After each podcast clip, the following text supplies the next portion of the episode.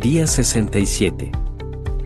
Como no podían acercarlo a Jesús por causa de la multitud, quitaron parte del techo encima de donde estaba Jesús y, luego de hacer una abertura, bajaron la camilla en la que estaba acostado el paralítico. Marcos 2.4 La fe puede ser algo sumamente creativo. En el versículo de hoy la casa estaba llena y hasta la puerta estaba bloqueada, pero la fe halló un camino para llegar hasta el Señor y poner al paralítico ante él. De modo que si no podemos llevar los pecadores a Jesús por métodos ordinarios, debemos usar métodos fuera de lo común. Según Lucas 5:19, vemos que bajaron al hombre, separando las tejas, lo cual quiere decir que las quitaron, levantando quizás una nube de polvo más el consiguiente peligro para las personas por la posibilidad de que alguna se cayera.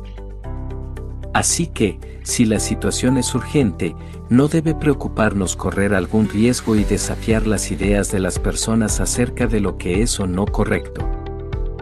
Jesús estaba allí para sanar, por lo que la fe se atrevió a actuar para que su pobre amigo paralizado recibiera el perdón de los pecados. Qué bueno sería que la iglesia tuviera más de esta clase de fe atrevida. Podemos nosotros, querido lector, procurar esta clase de fe para nosotros mismos y nuestros compañeros cristianos en esta mañana?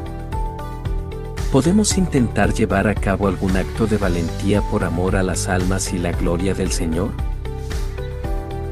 El mundo que no cree siempre será creativo, y siendo este el caso, ¿no es posible que también la fe sea creativa y quizás de alguna manera nueva alcanzar a los perdidos que perecen a nuestro alrededor?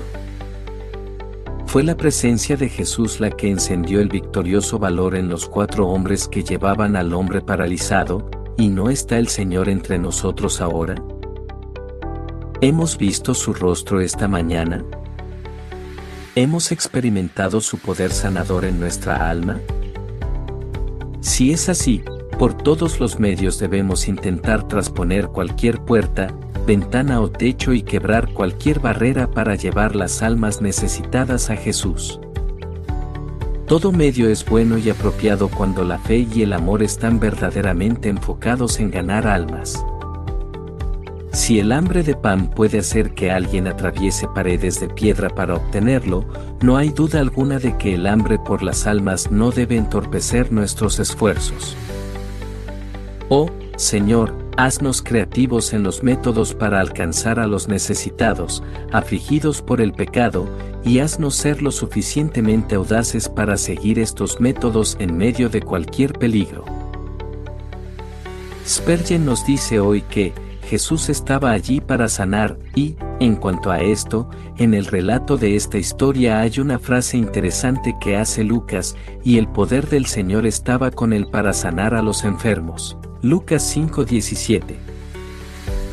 Por supuesto, este es el poder del Espíritu Santo, y uno de los maravillosos aspectos del poder del Espíritu es que jamás disminuye aunque se emplee para diversas obras, tales como la sanidad.